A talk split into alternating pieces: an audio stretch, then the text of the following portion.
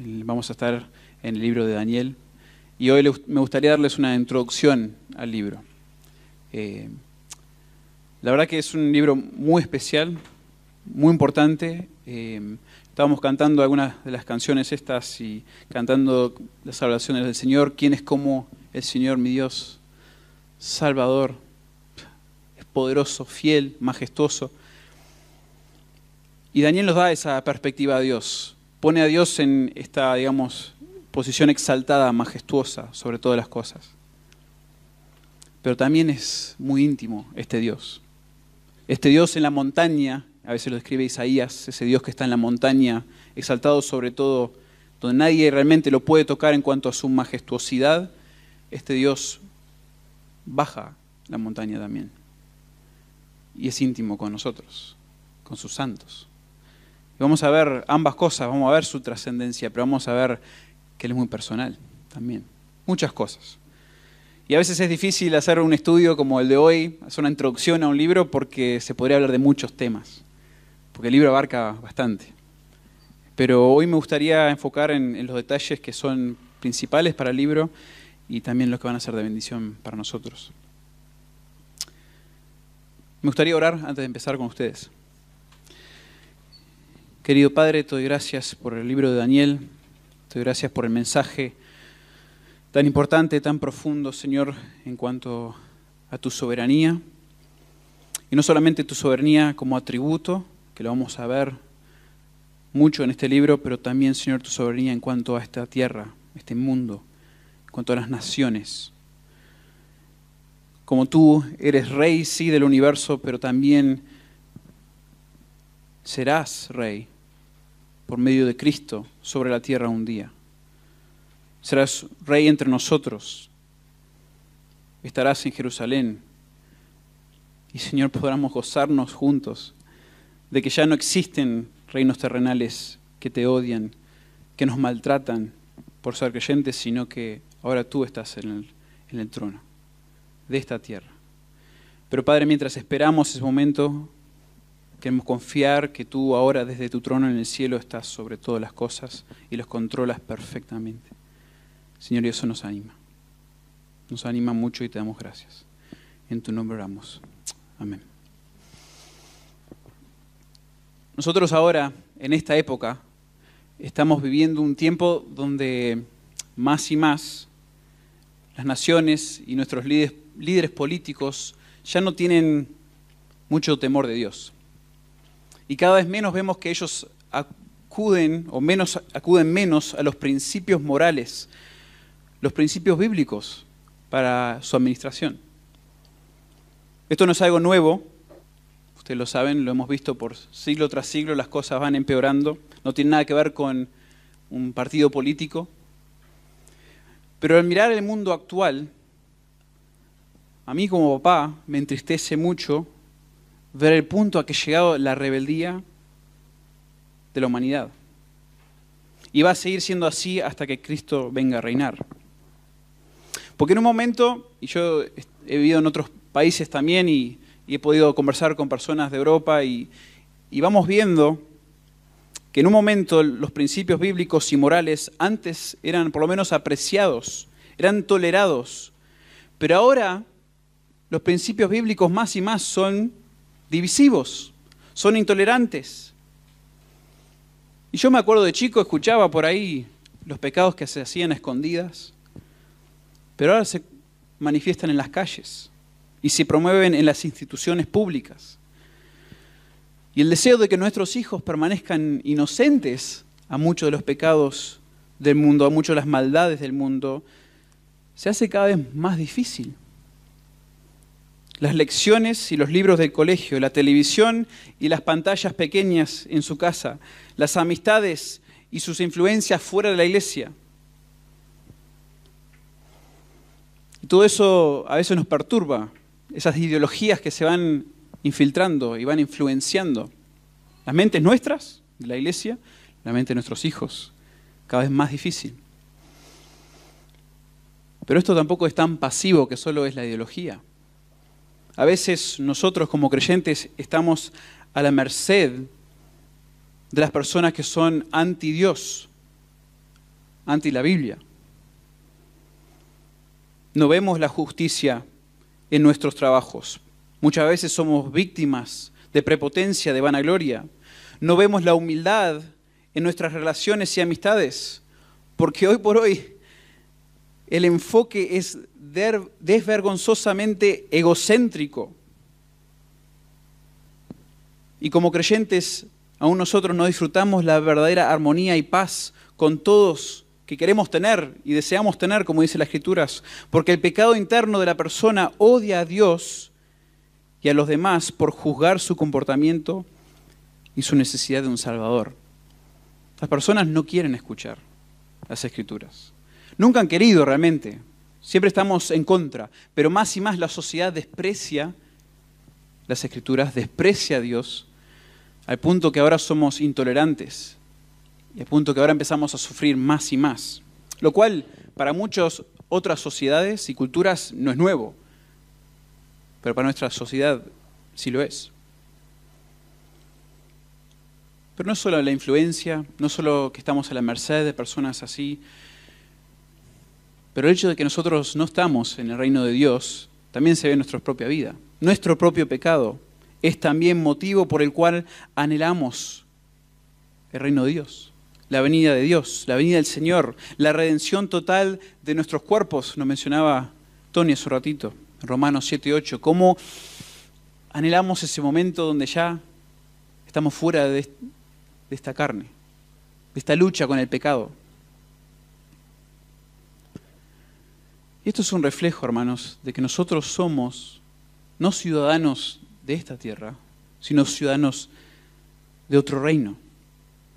No pertenecemos a este mundo porque hemos sido transformados por medio del nuevo pacto. Nuestros corazones que antes eran de piedra, ahora son corazones con señal de vida espiritual. Somos parte del reino amado del Hijo y ya no parte del reino de tinieblas. Y como somos ciudadanos de otro reino, deseamos estar con Él, lo cual es mucho mejor. Entonces, nuestro deseo como creyentes, nuestro deseo como ciudadanos de otro reino, se refleja un poco a lo que leía hace un, ratito, en el Salmo 137. Nos sentimos como personas en una tierra extraña. Y a veces nos sentimos, hermanos, que no tenemos ganas. Como el salmista dice, me piden, me ruegan que cante los, los himnos, los cantos de, de Sión, de Jerusalén, de mi Señor, de Jehová. Y no tengo ganas de cantar. No quiero porque estoy en una tierra extraña. Y no hay razón por cantar, por gozarse, por alegrarse en Dios. Pero vale la pena mirar ese salmo y vale la pena mirar a los creyentes, los santos del Antiguo Testamento, del Nuevo Testamento, y pensar que no es solamente porque ellos, por ejemplo, los, los que vamos a ver, los santos en el tiempo de Daniel, no solamente porque ellos están, están cautivos a los babilonios, no solamente porque están sufriendo físicamente, pero mentalmente, hermanos, están teniendo una lucha espiritual. Están intentando entender cómo es que puede pasar esto al pueblo de Dios, al pueblo pactal de Dios. Y en los profetas, Daniel, como Isaías, como casi todos los otros profetas, hay esta lucha teológica dentro de una persona.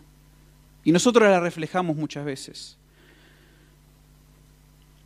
Y estas son algunas de las cuestiones a veces que tenemos y tuvieron ese tiempo. Dios nos está juzgando por nuestro pecado. ¿Cómo entonces cantaremos siendo un pueblo inmundo ante el santo Dios? Esa es la primera manera que, que piensa, y eso es una buena manera de pensar de parte de Israel, de parte de Judá. Hemos pecado en contra de Dios, entonces no pertenece que nosotros estemos cantándole, adorándole.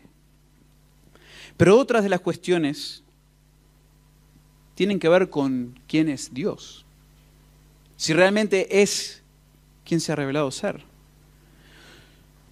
Y se cuestionan esto. Si Dios ha sido derrotado por otros dioses, yo siendo israelita, yo siendo de Jerusalén, y mi Dios ha sido derrotado por los dioses ajenos, quizás yo debería estar adorando a los otros dioses. Me equivoqué de Dios. O debo al menos agregar a esos dioses a mi adoración, porque al final, ¿quién tuvo la victoria? Esa es una de las luchas. ¿Es Dios quien dice ser? ¿Es tan poderoso? ¿Es tan potente cuando recién perdimos la batalla y somos el pueblo de Dios? Y quizás la cuestión teológica interna, la lucha más, más interesante que vemos en los profetas es que si Dios ha utilizado a un pueblo más malvado que nosotros para castigarnos, ¿es Dios realmente justo? Y esto es tremendo. Porque imagínense que ustedes, y lo vamos a hablar en un momento, están sufriendo la mano de alguien, pero esa persona parece ser más bendecida que vos. ¿Cómo es Dios que yo siendo tu pueblo, usas a, a un pueblo más malvado que yo para castigarme a mí? Estas son las luchas. Estos son los problemas. Y el libro de Daniel nos va a mostrar por qué podemos gozarnos en Dios, aunque estemos, aunque estén los santos en cautiverio, aunque estemos pasando una prueba de fuego, aunque estemos en la boca del león, ¿cómo podemos igual gozarnos en Dios? Es como, el libro de Daniel es casi como un manual, digamos, para el santo, para el creyente, para pasar esos momentos difíciles, esas cuestiones, esa injusticia.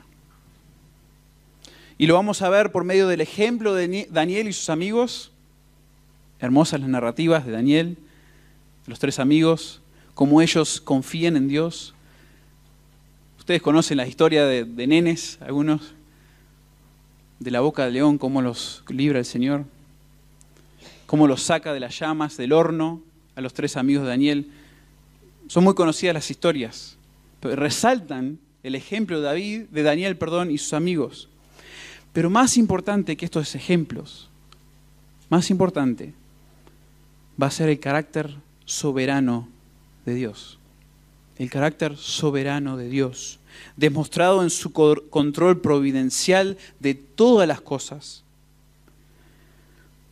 pero después también realizado completamente en el reino del Mesías, un reino futuro, quien derrotará a los reyes y dioses enemigos, quien establecerá su reino justo sobre la tierra y quien liberará y vindicará a su pueblo para siempre.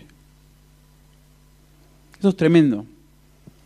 Porque vamos a tener imágenes muy lindas, muy exaltadas de nuestro Dios, nuestro Dios soberano. Pero a veces, hermanos, esa exaltación también es hermosa cuando se nos aplica a algo muy personal, muy físico. A veces pensamos en nuestra relación con Dios como todo espiritual, todo como yo mirando hacia arriba. Pero Dios tiene promesas muy hermosas, muy preciosas que se aplican a nosotros físicamente también. ¿En cuál va a ser nuestro futuro? Reinando con Él. Entonces me gustaría pasar esta tarde dando una pequeña introducción al libro de Daniel. Y vamos a ver, no todos los detalles como mencioné, pero sí me gustaría ver detalles como el contexto histórico, la ocasión del libro, el contexto literario, el propósito, la estructura, temas claves, son cosas que nos van a ayudar a interpretar. Y no les quiero agobiar con un montón de detalles, entonces lo quiero unir, quiero que esto fluya y sea de, de bendición personal para cada uno de nosotros. Pero siempre nos ayuda a tomar estos detalles, cuando nosotros estamos estudiando un libro, conocer estos detalles desde el principio. ¿Por qué? Porque después cuando lleguemos a pasajes claves o difíciles de interpretar, ya tenemos ahí la respuesta. Ah, es verdad, es un libro profético, es un libro que tiene algunas visiones raras, algo que se llamaba eh, literatura apocalíptica, entonces, ah, por eso usó estos símbolos. Porque si no, a veces leemos el libro y un montón de cosas nos, nos asustan. Pero que no pase eso, no queremos que pase eso. Entonces, de manera eh, breve vamos a ver algunos de estos detalles de interpretación. Ahora, si ustedes han leído un poco de historia bíblica, si han tenido alguna clase de panorama de la Biblia, como enseña Alejandro, sabe que cuando el libro de Daniel se escribe y los eventos que se narran en el libro, trata que cuando Israel, y particularmente Judá, está en cautiverio, está en exilio. Y esto es tremendo.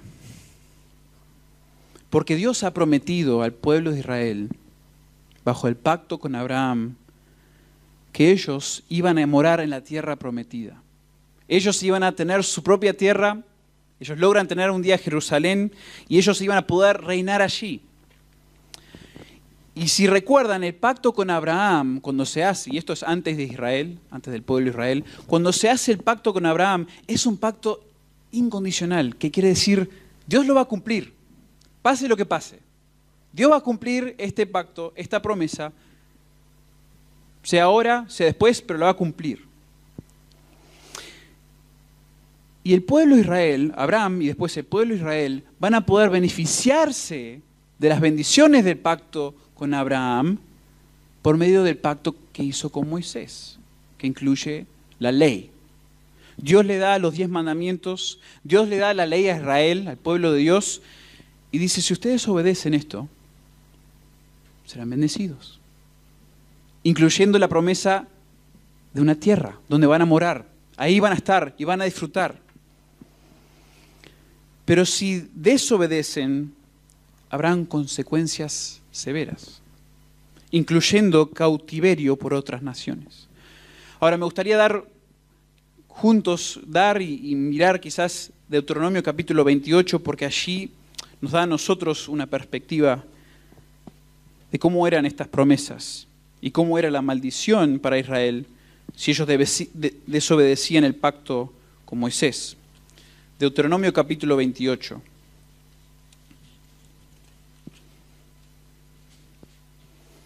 Y después de que Moisés da todo un repaso de la ley y habla de la historia de Israel, en el capítulo 28 es donde se nos habla de las bendiciones de la obediencia, justo lo que le estaba mencionando, pero también las consecuencias de la desobediencia.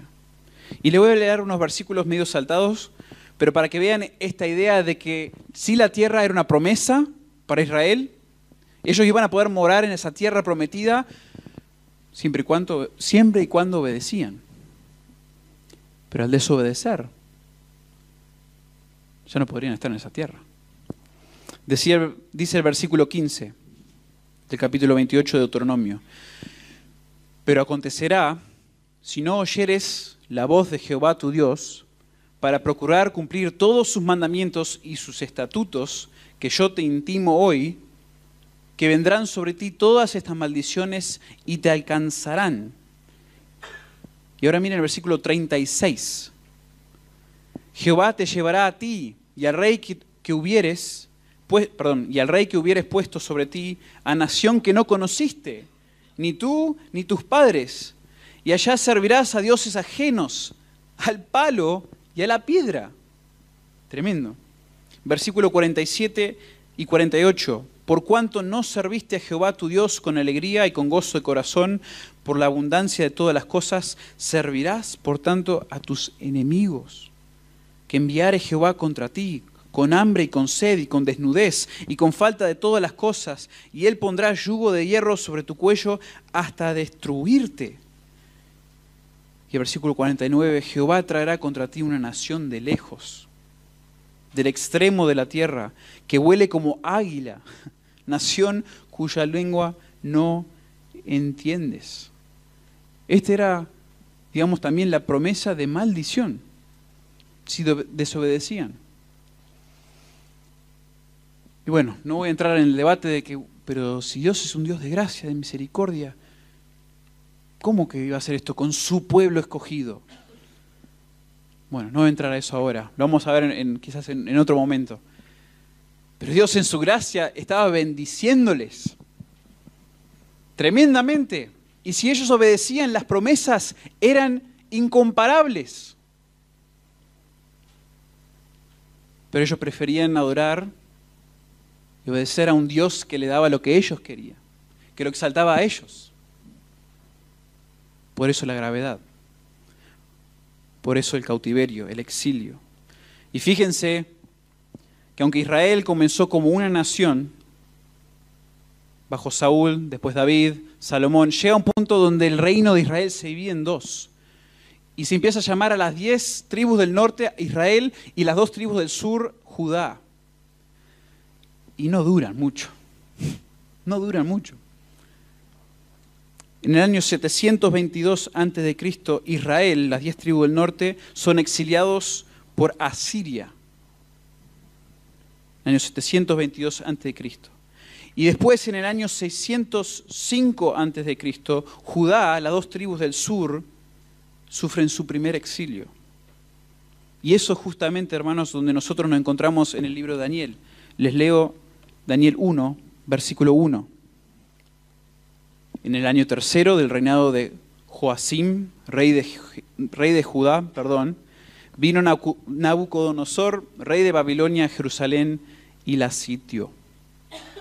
Y el, Señor entregó en sus manos a Joacim, rey de Judá, y parte de los utensilios de la casa de Dios y los trajo a tierra de Sinar, a la casa de su Dios, y colocó los utensilios en la casa del tesoro de su Dios. Entonces, esto es lo que ocurre. Un exilio, un cautiverio de parte de Babilonia sobre el pueblo de Judá. Ya no iba a estar más, digamos, por un buen tiempo el reino de Israel.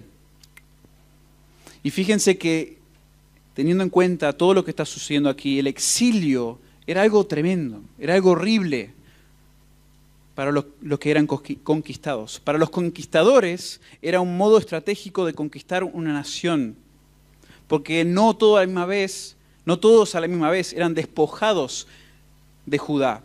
Entonces viene Nabucodonosor, sitia a Jerusalén, conquista, derrota al rey Joacim, pero no se llevan a todos de una vez.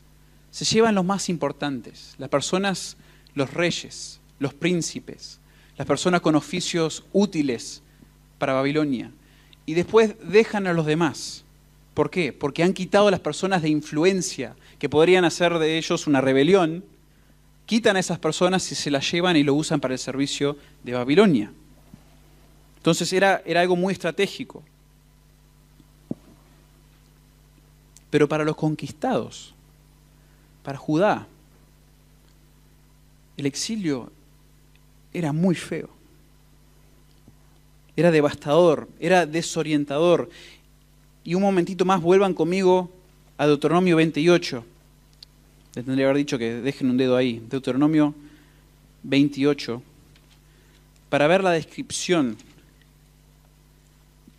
que se nos da del exilio, que incluye no solamente que los quita de la tierra, que era lo que veníamos viendo, pero lo que le hacía, a ellos aún mentalmente, psicológicamente. Al final del capítulo 28, empezando en el versículo 63. Así como Jehová se gozaba en haceros bien y en multiplicaros, Así se gozará Jehová en arruinaros y en destruiros. Y seréis arrancados de sobre la tierra a la cual entráis para tomar posesión de ella. Y Jehová te esparcirá por todos los pueblos, desde un extremo de la tierra hasta el otro extremo. Y allí servirás a dioses ajenos, que no conociste tú ni tus padres, al leño y a la piedra. Y ni aun entre estas naciones descansarás, ni la planta de tu pie tendrá reposo, pues allí te dará Jehová corazón temeroso y desfallecimiento de ojos y tristeza de alma, y tendrás tu vida como algo que pende delante de ti, y estarás temeroso de noche y de día, y no tendrás seguridad de tu vida. Al punto que por la mañana dirás, ¿quién diera que fuese la tarde? Y a la tarde dirás, ¿quién diré, que fuese la mañana? Por el miedo de tu corazón, con que estarás amedrentado y por lo que verán tus ojos. Terrible. Una, película de horror, podríamos decir, para los que estaban en cautivo, en cautiverio, para los exiliados. Todo el tiempo estaban en temor, era un constante lucha con no querer ya ver más. Lo que me estaban haciendo a mí, lo que le estaba haciendo a mis hijos, a mi esposa, a mis amigos, constante. Tremendo. No había momentos de descanso de reposo. La ansiedad nunca encontraba esperanza por el terror que los rodeaba. El libro de Daniel trata con el exilio de Judá bajo Babilonia y Medo-Persia. Dios usa estos imperios poderosos para juzgar al pueblo, pero después también lo va a usar para proteger a sus escogidos mediante posiciones de poder y de influencia. Fíjense que aún comenzando de esta manera, Dios en su soberanía llega a usar todo esto para que los reyes más poderosos del mundo aún lleguen a respetar y reconocer al Dios de Daniel y de sus amigos. El contexto histórico nos da una visión tremenda de lo que esto significaba para los santos o lo significaba para el pueblo de Dios. Y nos ayuda a ver esos detalles providenciales de Dios, que aún entre todo ese dolor, Dios está subiendo a poder Daniel, sus amigos, para llegar a influenciar a los reyes más potentes, más poderosos, y así proteger a su pueblo también. Tremendo estos detalles de Dios. Y es en este contexto de cautiverio, de exilio, de sufrimiento, que entendemos acá la ocasión del libro. La ocasión es que el pueblo de Dios ya no está en su tierra prometida y bajo la bendición de Dios, sino que está bajo cautiverio de reyes malvados y reinos ajenos. Y el pueblo de Dios está sufriendo bajo un reino que no es de su rey, no es de Jehová, y está expectante de su Mesías para liberarlos del cautiverio y vindicarles ante, ante la crueldad de las naciones paganas. Este es el contexto. Esto es lo que están sufriendo los santos. Dios había prometido que los israelitas iban a ocupar la tierra prometida y que el Mesías iba a estar involucrado en todo esto, pero su derrota y su desplazamiento geográfico era divinamente providencial. Y ellos se dan cuenta. Ellos ven que Dios está detrás de todo esto. Y por eso, como les mencionaba al principio, hay esta lucha. Hay esta, esta lucha interna, mental. ¿Cómo puede ser Dios más poderoso que los dioses ajenos? Es como si hoy algún gobierno viniera aquí impusiera su creencia sobre esta iglesia a tal punto que difama nuestras creencias y nuestro Dios.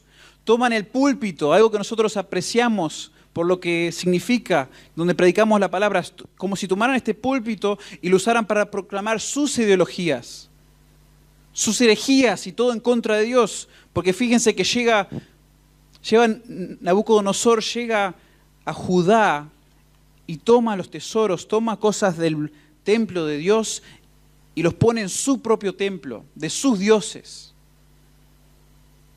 Y es como si el gobierno vendría hoy y tomara nuestros cantos y los usara para públicamente ridiculizarnos y hacer evidente la impotencia de nuestro Dios y la necesidad de nuestra creencia. Esa es la ocasión, eso es lo que está sucediendo para Israel y no entienden. Imagínense si eso pasara hoy aquí. Dios, Dios está permitiendo esto realmente, que difamen su nombre de esta manera que nos hagan ver tan mal a nosotros que estamos por el piso, tenemos que besar los zapatos.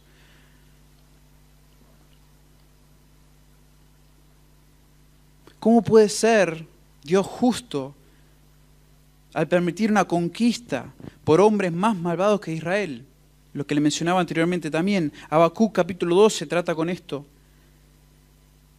Y esto es como que si Dios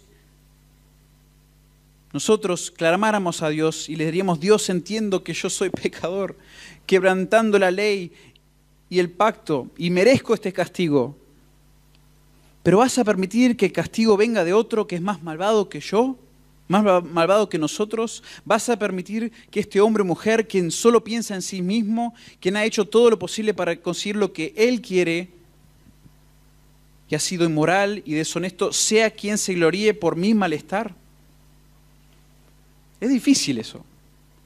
Es complicado ver a las personas que difaman y hablan mal y se burlan de los cristianos.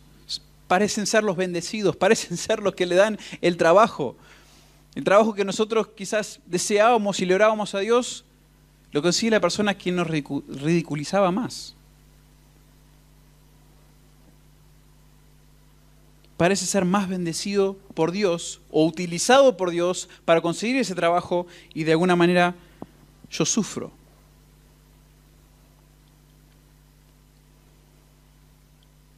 Pero hay que aclarar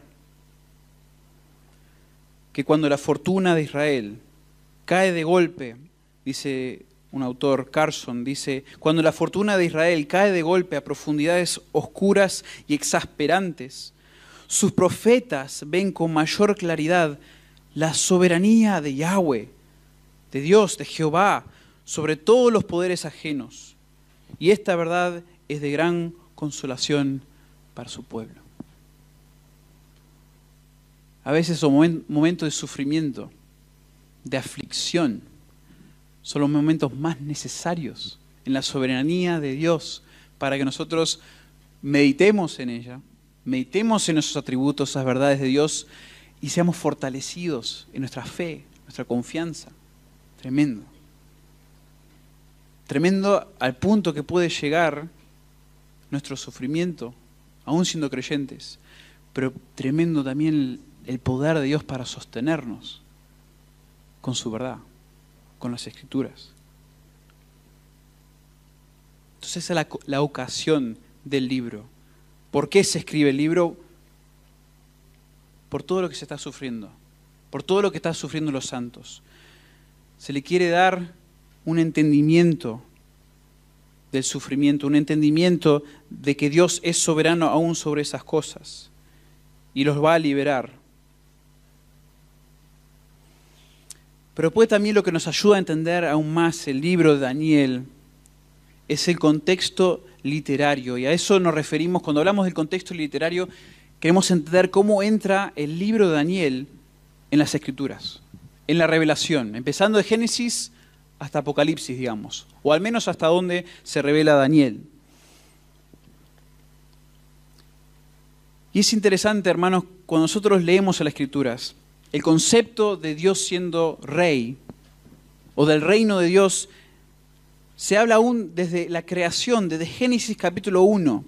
Dios es el rey y nosotros somos sus súbditos. Y en Génesis 1, versículos 26 a 28, se nos da un mandato a nosotros, a la creación, a Adán y Eva, que debían de reinar sobre toda la creación de una manera digna. Ese era el mandato. Ustedes reinen sobre la creación de cierta manera. Y vemos que Adán y Eva fallan en esto, fallan tremendamente. Pero el mandato sigue, porque después en el Salmo 8 se repite las palabras de Génesis 1, versículos 26 a 28, y todavía se llama al hombre a administrar la creación, a cuidar de ella, a ser fieles administradores de lo que Dios nos ha dado. Pero el hombre sigue fallando. Esa, es la historia desde el principio. Seguimos fallando y los hombres, los reyes, siguen fallando en esta necesidad, esta responsabilidad que Dios le da. Aún los hombres piadosos no son dignos de cumplir el mandato. Y esta rebeldía del hombre se manifiesta continuamente. Y los ejemplos son demasiados. La torre de Babel, los Nefilim, la maldad de las personas lleva al punto de diluvio y después, de alguna manera, en su gracia. Porque uno dice, el diluvio parecía ser el fin. Ya está. Porque solo queda Noé, su familia, ya está. Pero aún después de eso, Dios en su gracia hace un pacto con Abraham, con su simiente. Y como ya les mencioné, los beneficios de ese pacto se verían a través de la obediencia a la ley, al pacto con Israel, al pacto mosaico se llama. Y en toda esta relación de Dios con Abraham, de Dios con Israel, todo el tiempo el que es rey es Dios y solamente Dios. Pero Israel pide un rey humano. Israel ve a las otras naciones y dice, nosotros también queremos un rey. Nosotros también queremos un rey humano, que sea como el mediador. Bueno, Dios le da. Dios le da primero los jueces, que no califican como líderes justos. Y después los reyes, por lo general, son malvados y fallan como reyes dignos de establecer el reino de Dios. Y aún David y Salomón, siendo hombres excelentes, ejemplares en, muchas cosas, también fallan. Tampoco son dignos de reinar sobre el reino de Dios. Y Dios igual promete el desarrollo del pacto abrahámico bajo la soberanía de un rey davídico, por medio de ese pacto davídico. Pero la desobediencia de los reyes y del pueblo llevan al cautiverio y al empoderamiento de reyes paganos. Y eso era el ciclo, hermanos. Constantemente, buscando un rey digno. Alguien que tome la responsabilidad que Dios da a los hombres y haya un rey digno. Y no lo hay, una y otra vez y llegamos a Daniel. Y en Daniel Dios mismo se presenta como rey de reyes, como señor de señores. Y en este libro encontramos el propósito de exaltar la soberanía de Dios sobre todo lo creado, de lo más complejo a lo más simple. Y acá podremos hablar de este atributo mucho, podríamos empezar a aplicarlo y lo vamos a hacer en la serie de Daniel. Pero el libro de Daniel enfoca la soberanía de Dios en particular sobre su control de los reinos humanos, que no se someten a la soberanía de Dios y hacen sufrir al pueblo de Dios. Y por eso le daba y les explicaba y les ilustraba todo este concepto de lo que sufría el pueblo de Dios bajo el cautiverio de Babilonia o de otros. Porque de alguna manera, aunque no estamos en cautiverio, nosotros nos podemos relacionar con lo que es sufrir bajo, digamos, un reino o un mundo que no teme a Dios. Y el libro de Daniel nos va a dar a nosotros la esperanza de un reino futuro sobre esta tierra. Y el libro nos sirve como motivo de aliento y de consuelo para nosotros los creyentes para que nosotros seamos fieles a Dios en un contexto hostil. Ahora, la manera que se comunica en el libro de Daniel es especial. Hay, Dios, hay dos idiomas distintos en el libro de Daniel. No sé si sabían eso.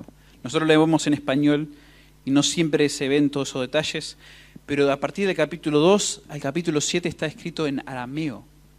Lo demás, el capítulo 1 y capítulo 8 al 12 son todo en hebreo.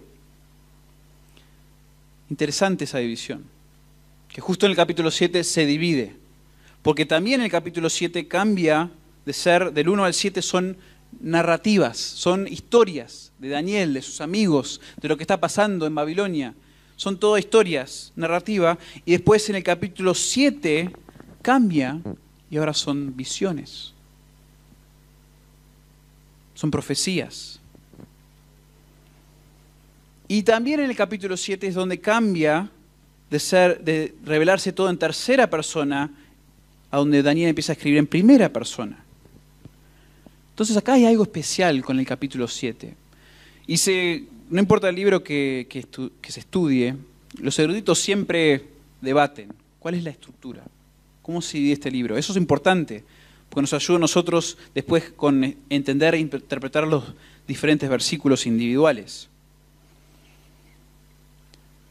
Pero en el capítulo 7, hermanos, encontramos una visión muy especial en las escrituras.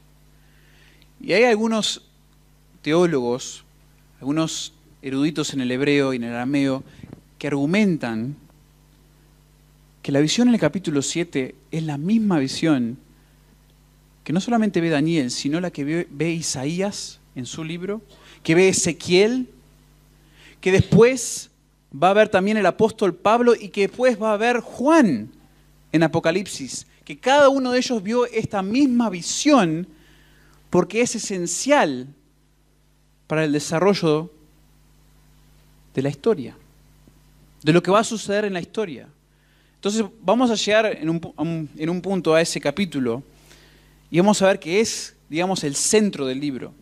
O sea, está el centro en lo que es la división, pero también es el centro en cuanto a, lo que se comunica en el libro de Daniel. Fíjense que aún los capítulos 8 al 12 desarrollan el plan del capítulo 7. Y en el capítulo 7 encontramos la visión que relata el final de los tiempos, el fin de la historia. Y me encanta que justamente esta visión tiene que ver con la coronación del Mesías. O sea, nosotros hablamos muchas veces de que para nosotros el enfoque de las escrituras llega a ser, obviamente es Dios, obviamente es, eh, su gloria, hay diferentes temas, pero el enfoque del Mesías, de Jesucristo, es esencial para nosotros porque tiene que ver con nuestra redención, tiene que ver con nuestra salvación y tantas bendiciones. Entonces apuntamos, el Antiguo Testamento decimos apunta a Cristo. Entonces el capítulo 7 va a tratar con esto. Y si me permiten, les leo los versículos 13 y 14 del capítulo 7.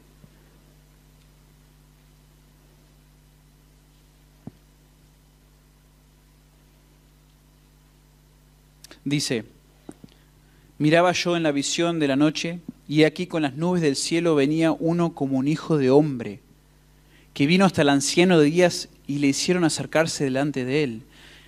Y aquí está, y le fue dado dominio, gloria y reino, para que todos los pueblos, naciones y lenguas le sirvieran. Su dominio es dominio eterno, que nunca pasará, y su reino uno que no será destruido. ¡Wow! Esto es clave para el libro de Daniel. Que finalmente haya alguien, un rey justo, un rey que se le dé todo el dominio, un dominio eterno que nunca pasará, que no será destruido y que sea de beneficio para los santos. Tremendo. Este capítulo resuelve el problema de los santos atormentados por reinos terrenales y eso lo vemos en el versículo 18. Después recibirán el reino de los santos del Altísimo y poseerán el reino hasta el siglo eternamente y para siempre. Así que este, este capítulo es clave, es esencial para nuestro entendimiento del libro de Daniel. Y con el tiempo que nos queda, hermanos, solo le quiero dar algunos temas claves, varios temas en el libro de Daniel. Pero los temas claves, estos son entre quizás los más obvios. El primero es la soberanía de Dios sobre la historia. La soberanía de Dios sobre la historia. Un teólogo dijo, más que cualquier otro libro del Antiguo Testamento, Daniel revela la conexión entre el reino universal de Dios y el reino mediatorial, o sea, el reino terrenal, y el curso de los reinos gentiles en la historia antes que el reino de Dios sea establecido sobre la tierra. Entonces, esto es lo esencial. Cómo Dios, siendo el Dios del universo, reina también, va a reinar sobre lo terrenal y va a traer el fin a los reinos, reinos gentiles y a los reyes gentiles.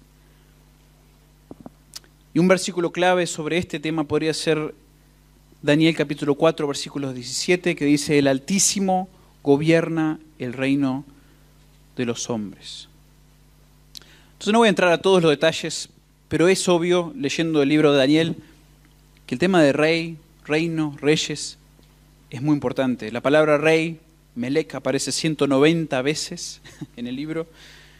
La palabra reino aparece casi 70 veces. Los nombres de Dios apuntan a su señorío, a su reinado. La palabra Adonai aparece varias veces. En el arameo la palabra Maré, que también significa Señor.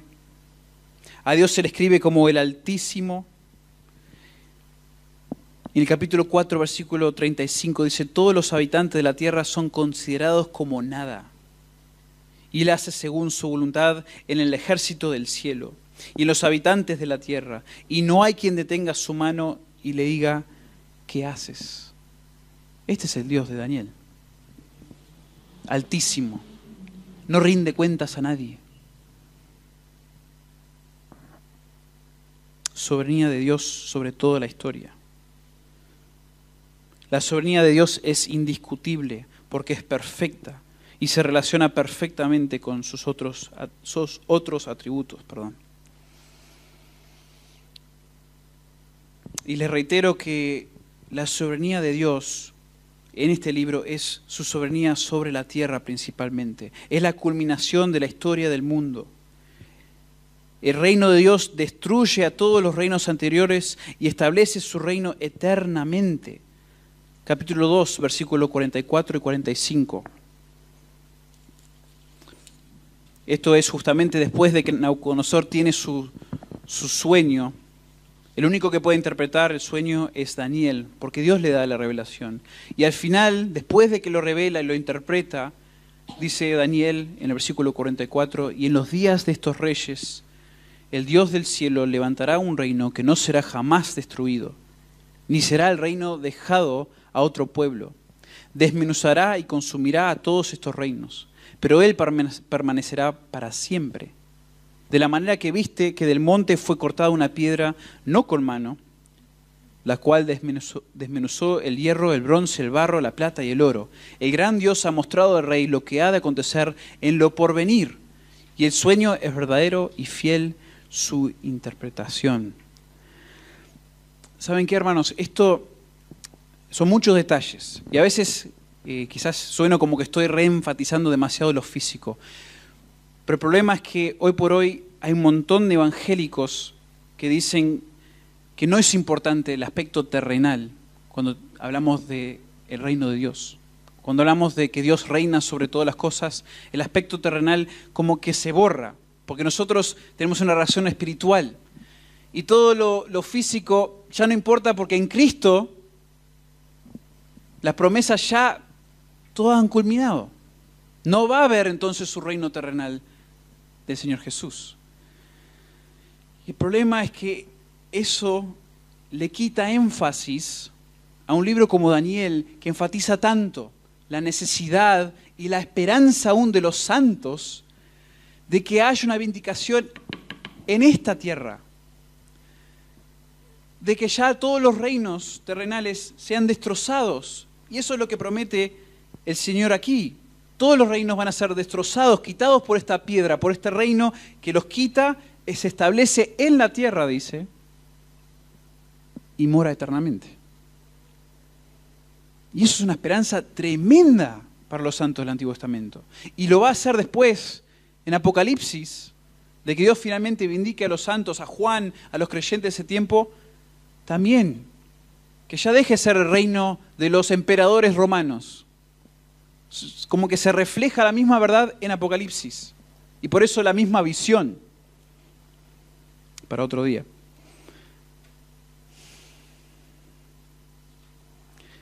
Y el capítulo 7, lo que leímos recién en el capítulo 2, el capítulo 7 hay como una descripción paralela al capítulo 2, donde se habla de los cuatro reinos, y el último reino es el del Señor. Y uno como el Hijo del Hombre, dice, es el que reina. Y le fue, como les, leí ya, les he dado dominio y gloria y reino para que todos los pueblos, naciones y lenguas les sirvieran. Fíjense, un énfasis sobre lo sociopolítico, lo geopolítico. Estamos hablando de términos muy terrenales. Y creo que de alguna manera esto también hablaría en contra de aquellos que alguna vez eran deístas, personas que decían que Dios sí creó todas las cosas, pero después no se involucra en nuestras vidas, no, no le importa los detalles de hoy, creó todo, pero ya no está involucrado. Dios está detalladamente involucrado en este mundo físico. Dios está atento a la situación sociopolítica de Israel, está involucrado en la vida de Daniel y de sus amigos. Y aún se ve su mano en la vida de Nabucodonosor, un rey pagano. Pero la mano de Dios se ve allí. El plan soberano de Dios incluye a todo y a todos. No hay detalle que se le escape. El teólogo Dea Carson dice, nada ocurre en el mundo de los hombres sin al menos su permiso, hablando de Dios. En cambio, si se mantiene en contra algún rumbo, en contra de él algún rumbo, esa trayectoria no puede continuar o desarrollarse.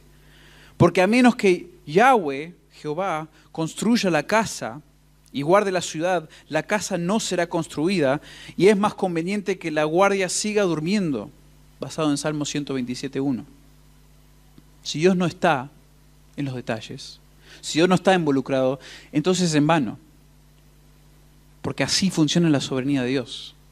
Específica, detallada, aún en las cosas físicas. Entonces la soberanía de Dios sobre la historia, sobre la tierra y sobre la historia. Y rápidamente los otros dos temas que vamos a tratar principalmente o que trata el libro de Daniel es la protección y victoria final del pueblo de Dios. Y esto lo vemos, hermanos, por la manera que se habla tanto de Dios, que es el Dios, dice Daniel, de mis padres. Daniel varias veces dice que es el Dios de él, es mi Dios. Los amigos también reiteran lo mismo. La obra soberana para Daniel y sus amigos es reflejada en los ojos de los paganos. Dios le da conocimiento para impresionar al rey exalta la fidelidad y la confianza de, los, de Daniel y sus amigos, pero también se ve esta protección y victoria del pueblo de Dios en la promesa de liberación, de vindicación y exaltación de los santos. Capítulo 7, versículo 21 y 22 dice, y veía yo que este cuerno hacía guerra contra los santos y los vencía, esto hablando del final, del anticristo hasta que vino el anciano de días y se dio el juicio de los santos del Altísimo, y llegó el tiempo y los santos recibieron el reino. Entonces esa exaltación, esa vindicación de los santos, muy importante. Pero aún este tema a veces es complicado, este tema de los santos, su vindicación, su exaltación, porque no es que Daniel nos da una fecha, no es que Daniel dice, en tal fecha santos de Israel, de Judá, santos de, aún después eh, de la época del primer siglo, hablando de Juan y los apóstoles, y aún los creyentes de hoy, no es que acá en esta fecha va a ocurrir que Dios venga y tenga victoria y establezca su reino. El mensaje para los santos no tiene fecha exacta, escribe un autor anhelamos una fecha y anhelamos una hora, anhelamos darle esa fecha y esa hora a los santos en el tiempo de Daniel. Pero por medio del libro de Daniel y de otros tenemos un manual para sobrevivir bajo el reino de los hombres. Entonces esto no da fechas, no nos dice cuándo, pero sí nos dice que viene. Y sí nos dice cómo ser fieles. Y sí nos dice en quién confiamos. Y por lo tanto nos da algo más valioso aún, que una fecha. Y por último, el tema que se trata también, y esto muy claro, muy descriptivo, es el orgullo de los gobernantes. Los gobernantes se niegan a reconocer que el poder y la autoridad que poseen les ha sido dada por Dios. Y vamos a ver a Nabucodonosor. Después de haber visto a Dios obrar, él mismo se exalta y exalta y dice todo lo que yo veo aquí es algo que yo hice. Pero Dios lo va a humillar. Los gobernantes futuros van a continuar siendo tan orgullosos hasta llegar el rey más orgulloso, el cuerno pequeño de Daniel capítulo 7, el anticristo. Pero Dios va a aplastar a los gobernantes humanos y su orgullo. Sus reinados, por más potentes y feroces que fueron o serán, un día ya no serán porque Dios los destruirá y los reemplazará, reemplazará para siempre. Entonces, hermanos, en, conclusión, como Daniel, como los santos del Antiguo Testamento, nosotros vivimos en un periodo de reyes humanos, que implica injusticia, implica sufrimiento de todo tipo para el creyente. Y el ejemplo, sí, de Daniel y de sus amigos nos va a servir para enfrentar el reino terrenal con sabiduría y con confianza en Dios. Pero más significante que los ejemplos de otros santos es la hermosa verdad que Dios es soberano y está en control de todo. No solamente lo espiritual, sino también lo físico. Al punto que algún día Dios responderá activamente a nuestra oración, venga tu reino, hágase tu voluntad así en la tierra como en el cielo. Él será victorioso sobre todos los reinos de la tierra y establecerá el suyo perpetuamente. Y a partir de ese momento ya no seremos víctimas de reyes ajenos, ya no formaremos parte de un mundo que promueve el pecado, sino que moraremos con, con el Mesías y reinaremos con Él bajo su dominio justo y su dominio perfecto. Padre, te damos gracias, Señor, por esta, este hermoso libro, Señor, esta hermosa profecía. Oramos, Señor, que lo uses en nuestras vidas. Oro que me ayudes a mí, Señor, en el estudio de ella, en la preparación de los diferentes pasajes, Señor, de poder entenderlos, de poder explicarlos, aplicarlos, Señor. Y Padre, que estas, estos pasajes en Daniel, Señor, que tú los uses para, para animarnos, confrontarnos, exhortarnos, Señor. Que viviendo aún en este mundo que, que ya más y más, Señor, están despreciando, están criticando y hasta a veces, Señor, eh, se ve persecución por la manera en que pensamos, pensamos de acuerdo a tu, tu palabra. Oramos, Señor, que, que seamos fieles, que nos comportemos sabiamente, Señor, en este mundo y seamos una luz. Hasta, que, hasta el día que tú vuelvas, Señor. Hasta que Cristo vuelva y reine sobre todas las cosas. Y rogamos, Padre, que tu reino venga. Oramos que este mundo sea liberado, Señor, de los reyes malvados. Señor, oramos y deseamos el día cuando tú eres exaltado y nosotros podemos estar contigo, Señor. Podemos reinar contigo algún día. Danos la gracia, Señor, para, para confiar en ti, para pensar en tu soberanía durante esta semana. Oramos, Señor, que seamos, eh, seamos fieles, pase lo que pase, Señor. La circunstancia adversa que nos toque, sea por pecados de otros, sea por injusticia, sea aún por nuestro propio pecado, Padre, que confiemos en ti, seamos fieles a ti. En tu nombre damos todas estas cosas. Amén.